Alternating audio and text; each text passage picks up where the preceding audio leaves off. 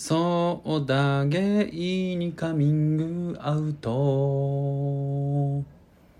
はい。ということで皆様メリークリスマスイブ。12月24日木曜日の夜いかがお過ごしでしょうか、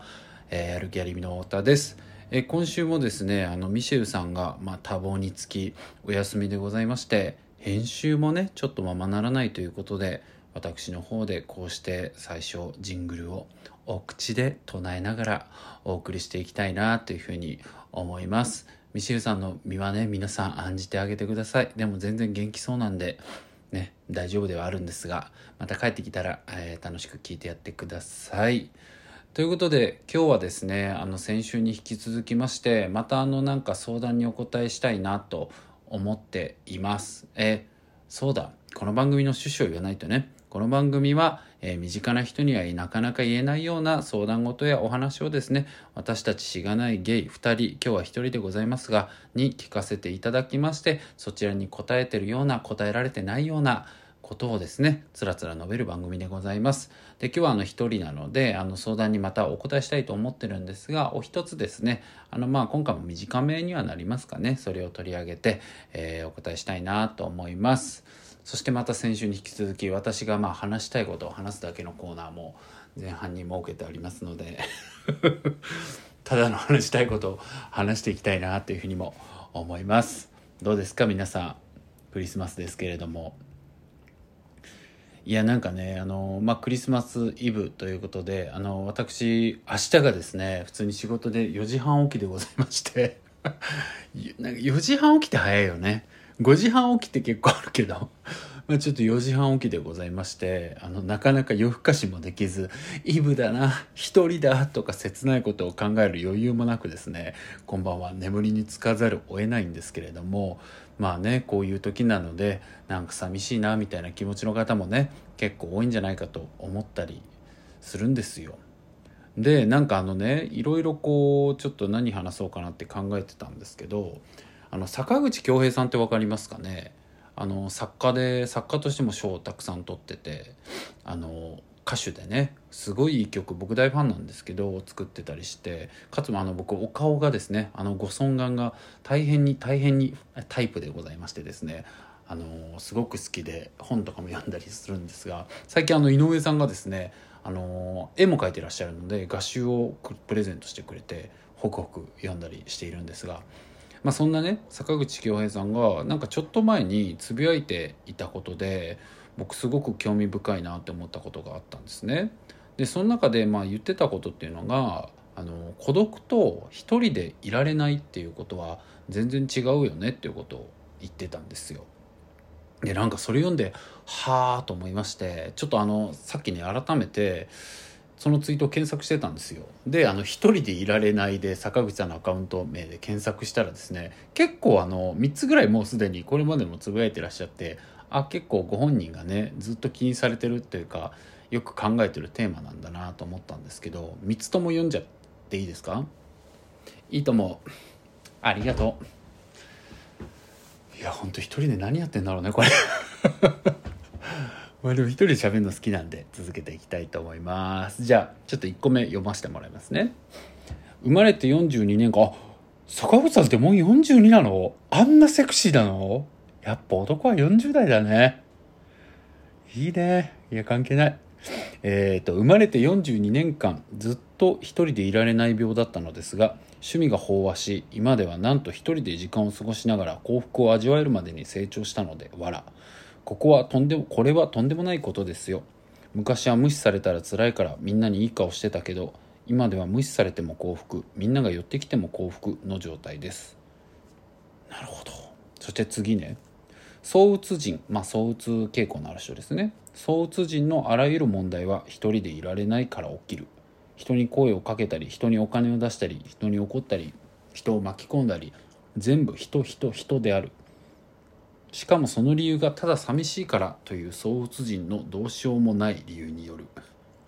もしも一人でいられるようになったらどうなるのかそれが僕の今そして3つ目ですね。これが僕は見てあなるほどと思っていいねしたツイートだったんですけど孤独感がきついから好きでもない男の人とでも男の人とでもすぐセックスしちゃう女の人から相談結構あるけど坂口さんあのお電話相談もね受けてるんですよ。あるけどそれ孤独感じゃなくて一人でいられない状態なのでセックスしても余計きつくなるだけだと思うよ。一人でいられないつまり子供ってことだから料理したり畑やったりして一人でいる練習した方がいいよ。というふうにつぶやいてたんですね。でまあ一人でいられないつまり子供ってことだからっていうのは割とねこうちょっと攻めた主張ではあるしまあ人によってはなんかムッとする方もいるんじゃないかなとか思うんですが、まあ、僕はすごくこうあっと自分に響いたことだったんですよね。なんか孤独っていうのはさなんか自分が見た世界は私が見た世界は私しか見れないっていうことを指してると僕は思ってるんですよ。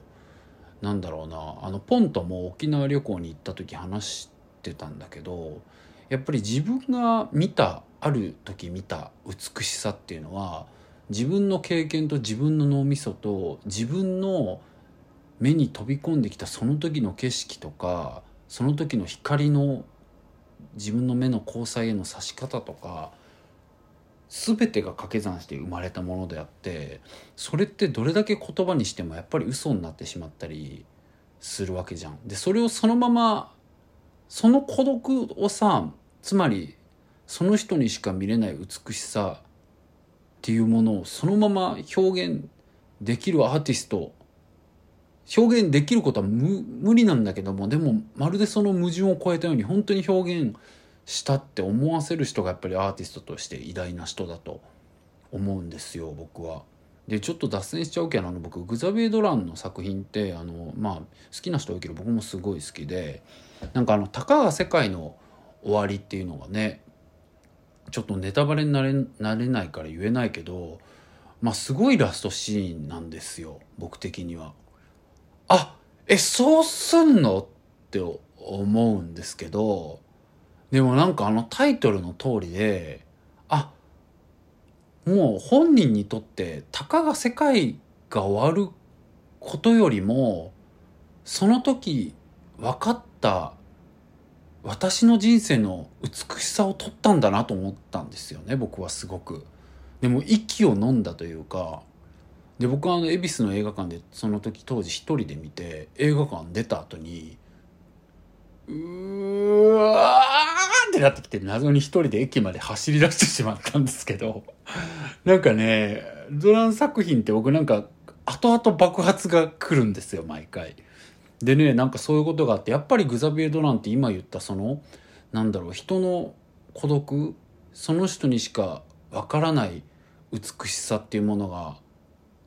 限りなくみんなに分かった状態にできるっていう天才だからやっぱり天才のアーティストだなと思うんですけどねまあちょっとそれちゃいましたがドラマの話はさておきまあ孤独っていうのはそういうことだと思うんですよ。まあ、ある意味こうなんだろう思想的な概念思想的というか自分の思考とか自分の価値観とか全て相まったたった一人でしかいない自分はどこまで行ってもっていうことだと思うんですけど一人で入れないっていうのはまあつまり寂しさですよね。まあ要は口寂しいからいつもチョコ食べて太っちゃう人みたいに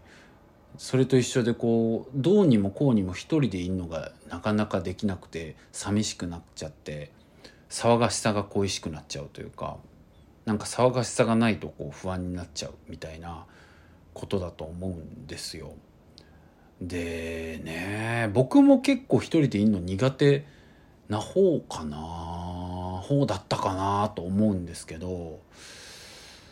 なんか最近は結構そうでもないのかもなとも思います。でそれが何でかっていうと坂口さんも言ってた通り料理とかって本当いいんですよね。僕畑いじりとかはしてない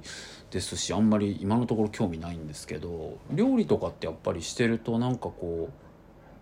うなんだろう閉じてるのに開いてるというかこう自分だけの時間でこう閉じてく感じがあるんだけどもすごくこう開いていく感じというかもあってなんて説明したらいいんだろうな。うん。なんか続いていく感じ？開いていくというか自分という人間がまあ続いていくための行為でもあるしねこう自分が自分という命のエネルギーがもう終わりそうというか絶えそうまあそこまで 飢餓状態とかじゃないけど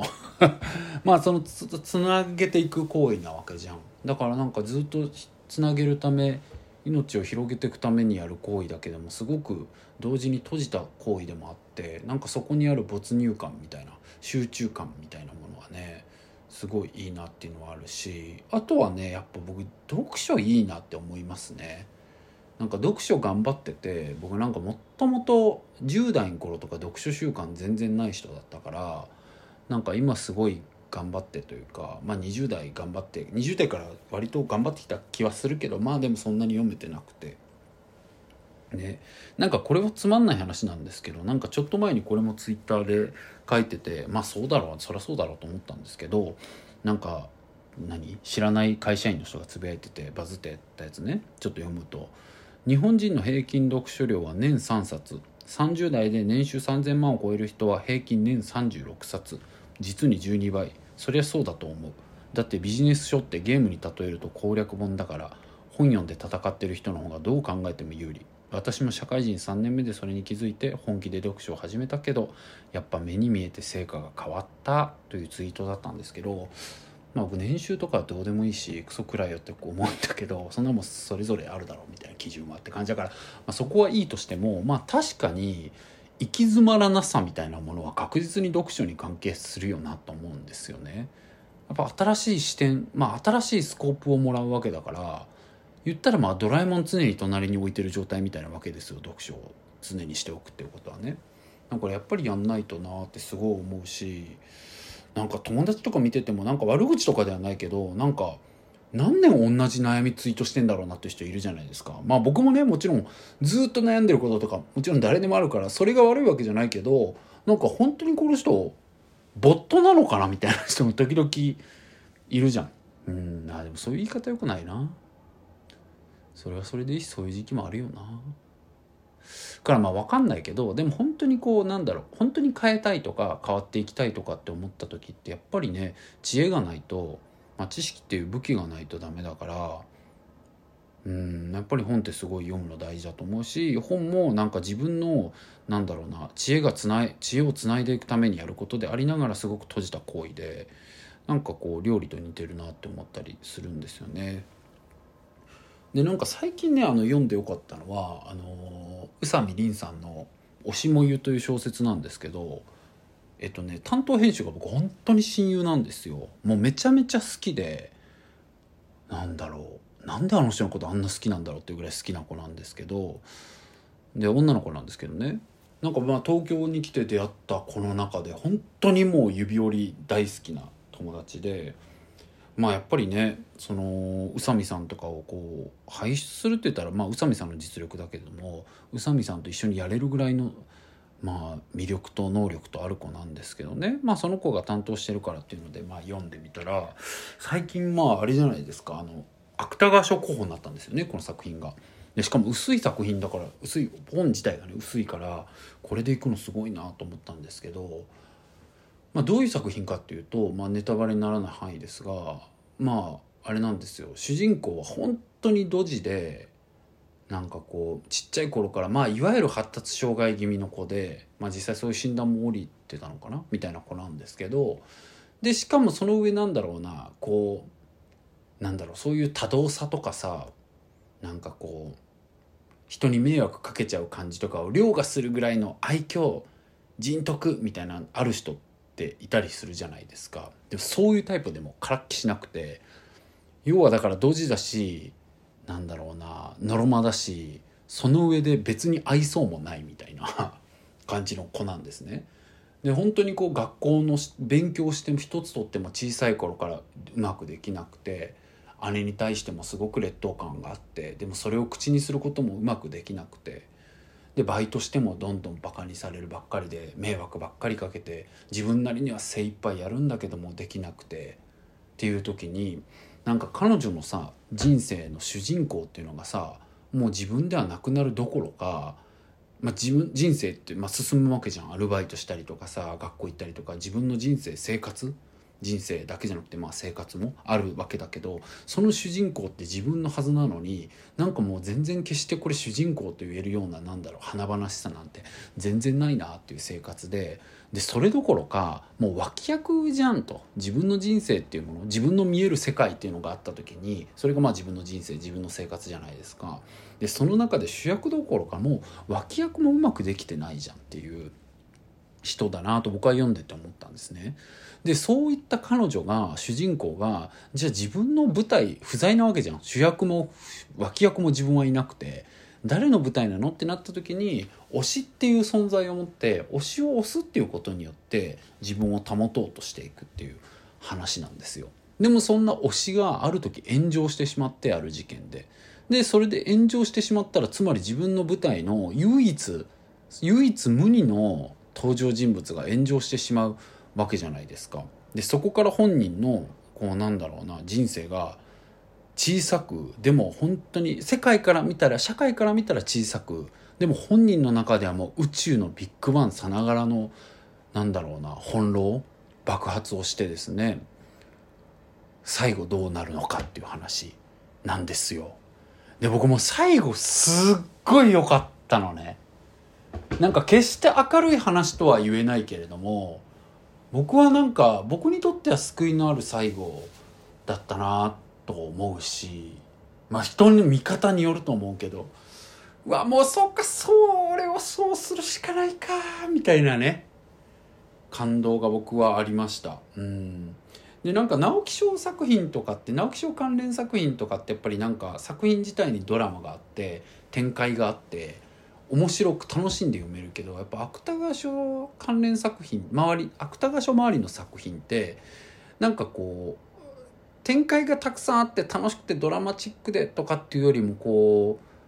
うなんか新しいなんだろうな。まだ多くの人が理解しきれていない人の理解の解像度が上がるみたいな経験をできるなと思うんですよね。だからなんか僕も僕も結構アイドルとか好きだし今日ねその話もしたいなとか思ってたんですけどでもなんかその強烈に押してもう全てそこに注ぎ込んでみたいなことって体験としてないしそういう人ってなんでそうなるんだろうっていうことが結構想像が及ばなかったんですけどでも「推し萌え」を読んでもちろんね推し萌えの主人公みたいな愛し方じゃない人もねたくさんいるとは思うんですけどでもまあその一つあこういう風に愛してるんだとかこういう切実さなんだみたいなことを読んでて感じたので是非何かね今本当にアイドルビジネスって社会的にもどんどんマーケットがねまだ大きくなっていってますしなんであれってそんな見てる人いるのとかよくわかんないなみたいな人はなんかそういった人へのなんか自分の理解の解像度を上げる意味でも読んでみるに値するんじゃないかなというふうに思いました。うんはいでも18分も話したんだけどまだちょっとそのね自分の話したいことがあってミシェルがいないから好き放題やってるんですけど。えっとねまあ今アイドルって言ったじゃないですか。僕ちょっと最近ハマってるアイドルがいるんですよね。僕 k p o p はまあ基本的に好きでどっちかというとそのあのヨジャグルっていうようなあの女の子のグループ。あのイッチーとか TWICE とかあのあとはエヴァグローとか、まあ、そういうグループが好き。なんですよ。ブラックピンクももちろん好きですし好きだったんですけど結構初めて男の子のグループにハマったんですよね。でオーディション番組もちょくちょく見てたんですけどトレジャーっていうグループなんですよ。であの男の子トレジャー何人いるんだ12人ぐらいいるのかな？ちょっと分かんないわ。ん、まあ、そこ分かっとけよって感じなんですけどうち3人えちょっと待って朝日真正よしだけ？あハルトだから4人だ。4人日本人なんですよ。でまたその日本人4人がすっごいかっこよかったりパフォーマンスがねラップが超うまかったりとかめちゃくちゃイケてるんですけどみんなねもう15歳とかなんですよ。本当にこう子供に見えないみたいなぐらいのこうかっこよさがある子たちなんですけどなんかその中のね僕あのジョンファンっていうめちゃくちゃ歌のうまい背の高いスラーっとした男の子にめちゃくちゃハマってでジョンファンオーディション時確か14歳とかかな？で今16歳になったのかなぐらいとかそれぐらいなんですけどもうなんか背も高いしめちゃくちゃ大人っぽい歌も歌えるんだけど顔はやっぱり幼さが全然もちろんあってなんだろうその大人さと子供さがミックスされた感じの人って僕すごい好きなんですよ。単純に大人でも童顔な人とか結構好きなんですね。童顔だけどこう背高い人とかなんかこう体がっしりしてるけど童顔な人とかなんかこういう大人さと子供さのこうギャップみたいなのがある人ってもともとすごい好きででそういうのもあってジョン・ファンが単純にこうパフォーマンスとかビジュアルとか全部込みで「あ素敵だな」みたいななんか「えこれで15歳なんだすごい!」みたいなのがあって最初は好きになったんですけどまあでもあれですよもちろんそういうなんかどうこうしてやりたいとか そういうわけではもちろんないんですけどキャーっていうのがあったんですよ。で僕がなんかねハマった極めつけだったのがある時の V ライブってまあファン向けの放送みたいなやつでなんかみんなでこういろんな質問なんかこの中で一番なんか朝が弱いのはみたいなのとかにみんなで「せーの」とか言って指さして「誰々じゃん」みたいな話をするやつの時にそのね朝日っていう日本の子がマジで男前なの。もうその子はもちろんパフォーマンスもいいんだけど顔が超男前でそれで入ってる子がいるんだけど僕も朝日大好きなんだけど顔は、まあ、みんな好きだと思うけど、まあ、見てみてください。でその朝日とジョンファンが隣に座ってて端っこで。でなんかこうみんなで差し合う時とかになんかジョンファンがあなんか一番男前だと思うのはみたいな時にまあ結構みんな多く朝日指すんだけどジョンファンもなんか持ってたこう何あの指示棒みたいなんでジョンは朝日を指してなんかこうほっぺたツンツンツンとかって、まあ、要はじゃれ合ってるんですよ。で結構そのじゃれ合いがなんか割と過剰でマジで仲いいなって感じなんですけどなんかね途中でなんかのタイミングでふとこれミシェルにも見せてそう思わないって言ったらミシェルってあの本当に忌憚なきご意見を常にくれるんですがいやこれはマジでそう取れるって言ってたのが、まあ、何かっていうとなんかやっぱ10代の頃僕もあったんですけど男の子に対してこうグイグイグイグイ言っててなんかいやこれ自分マジで好きなんじゃないかないやっていうか多分好きだよなとか思ってなんかみんなと楽しく話してる最中だったのに急に自分だけ顔が暗くなっちゃうみたいな。なんかズーンってなっちゃうみたいなことって僕よくあったんですけど、あったなっていうか、あったのを思い出したんですよ。そのやりとりを見てて。っていうぐらい、ジョンファンが急に朝日をこう楽しそうにつついてたのに、なんかスッて闇落ちするんですよね。で、なんか闇落ちして、すごい暗い顔で、朝日の横顔じーって見てる謎の時間あるんですよ。でも、十何人もいるから放送はそれでままなってて、でも、ジョンファンだけ見てると、え、なんでジョンファンこれ今、止まって朝日じじっと見てるんだろうみたいな時間結構あってえこれ好きじゃないみたいな感じの 妄想ですよ。本当にゲイかどうかなんかてかゲイかなバイなのか分かんないけど男の子を好きになるのかどうかは分かんないですけどマジでそうとっても自然ななんだろうやり取りだったんですよ。でそれを見て僕自身も当時のあ自分もこういうのあったなっていうのがうわーっとフラッシュバックするように思い出したりしてなんかこうえ可愛いってなったんですよ。推したいってなったんですね。で僕がなんかジョンワにこう出会って 出会ってキモいな。出会ってねえよ。出会ったってことにさして出会ったのねジョンファンに。でジョンファンに出会って思ったのはなんか推しの10代のアイドルっていうものになんか大人が出会うっていうことって僕どういう感覚なのと思ってたのよ。結構キャーキャー言ったりしてんのって。まあ年の差もあるしさ。ええー、と思ってたんだけどあれはねなんかそういったこう小児愛的な感覚とかの人ももしかもしかしたらいるかもしれない。しその人はその人でまた闇があって大変だなとは思うけどなんかそういう感じっていうよりもその推しの10代のアイドルに出会うっていうことは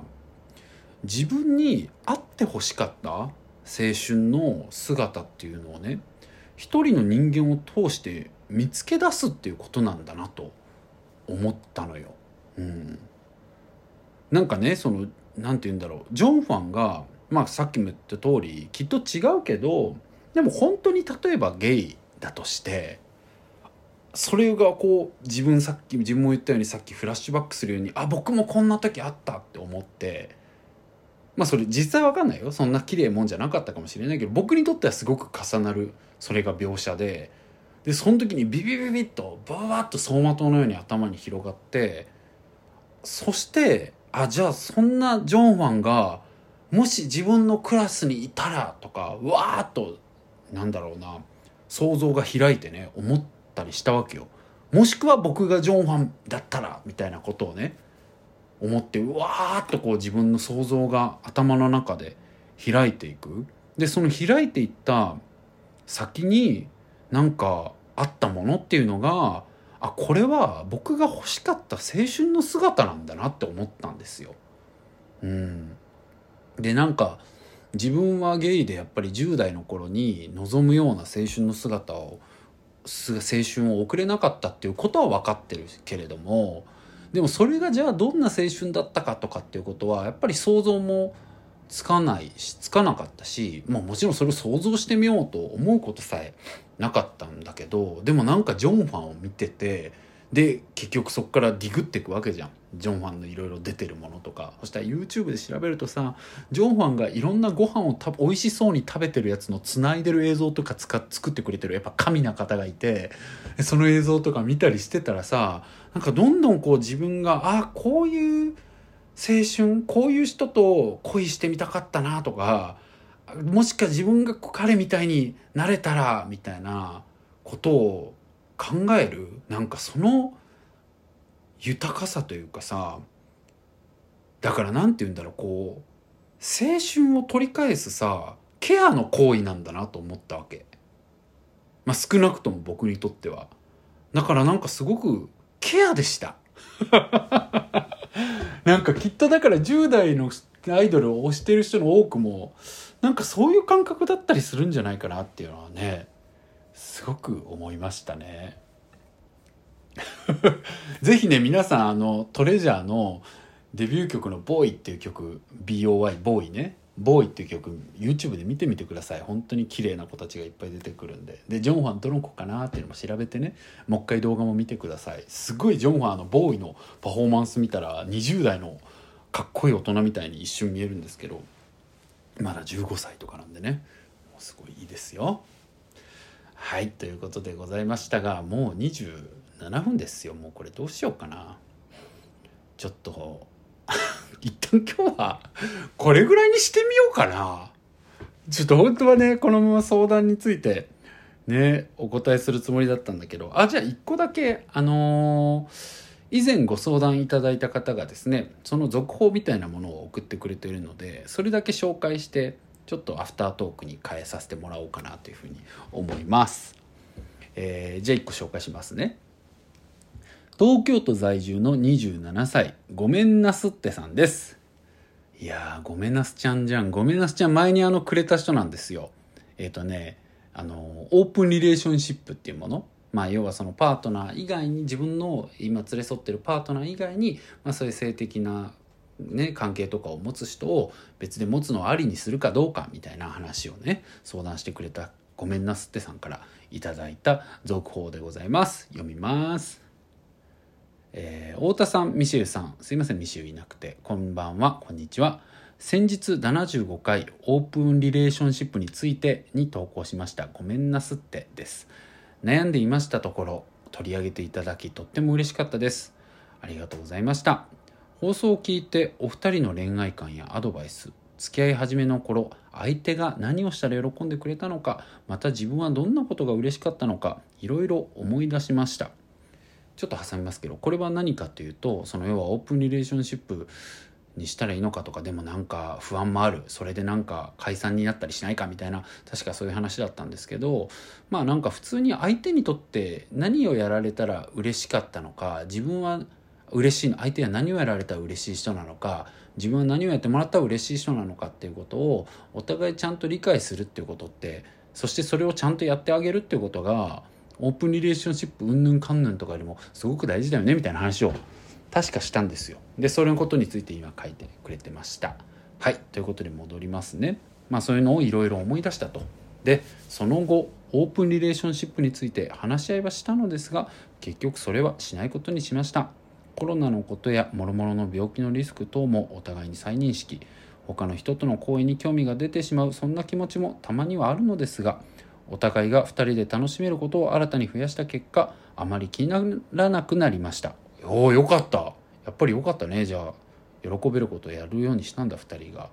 いい調理器具を買ってみて新しい料理に挑戦したりものづくりの体験に行ったり旅行に行ったり仕事も趣味もまるで点でバラバラの僕らなのですがそれが逆に幅を広げているようで楽しめています。ごめんなすってこのリア充っぷり。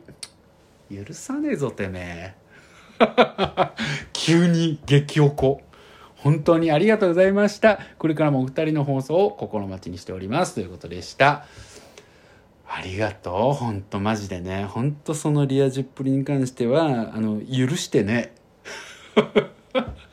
今日クリスマスイブだぜお前ら空気ケーキかなんか食うのか？もうこっちはケーキで噛んだわ今。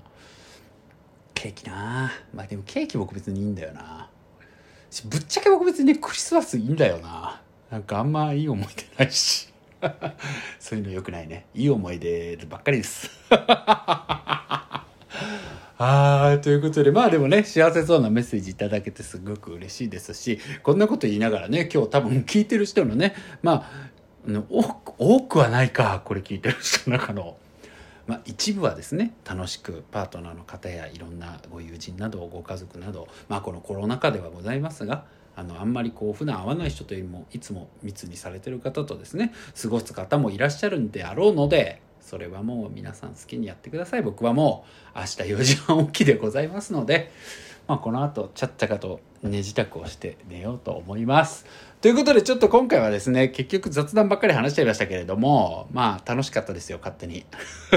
次回は、あの、ちゃんと相談ごとにお答えしようと思いますので、あの、皆さんですね、どうせ送っても答えてくれないなんて思わずにですね、これからもあの身近な人には聞けないお話やご相談はですね、あの私たちに送っていただけたらと思います。で、送り先に関しては、例えば、えー、メールで info.arimi、ありみというのは arimi ですね、info.arimi.gmail の方で、えー、直接送っていただくのでも構いません。その際は、えっ、ー、と、ニックネームとですね、あとはあの住んでらっしゃる場所、まあ、どこどこら辺とかでもいいので書いていただいて、ご年齢と、あとは相談内容を書いていただけたらと思います。で、お電話相談もね、引き続き、あの、今度やるんですが、もう日程は決まってるんですけれども、あの、お受けしたいと思っていますので、電話、まあ、ズームですけど、ズームで相談しながら、えー、この放送に出てもいいよという方はですね、あの、電話相談かっていうことと、あの、電話番号も書いていただけたらと思います。で、全く一緒で電話番号、電話相談が希望とか電話番号は書いてほしいんですがあのフォームも用意しておりますでフォームに関してはえっ、ー、とですねこの Spotify とか Apple Music だったらちょっとあ Apple のあポッドキャストだったらちょっと見づらいかもしれないんですが番組説明欄にですねあのリンクが貼っておりますのでそのフォームをクリックしていただきましてそこから、えー、ご投稿いただけたらあの私の方に届きますので、えー、よろしくお願いいたします。ということで、じゃあまた来週も、来週は多分ミシェルさんね、大丈夫なはずなんで、あの、ちゃんとミシェルのジングルから始まると思うので、また来週も皆さん聞いてください。それでは、今週はこれぐらいでございました。やる気ありみの大田直樹でした。またね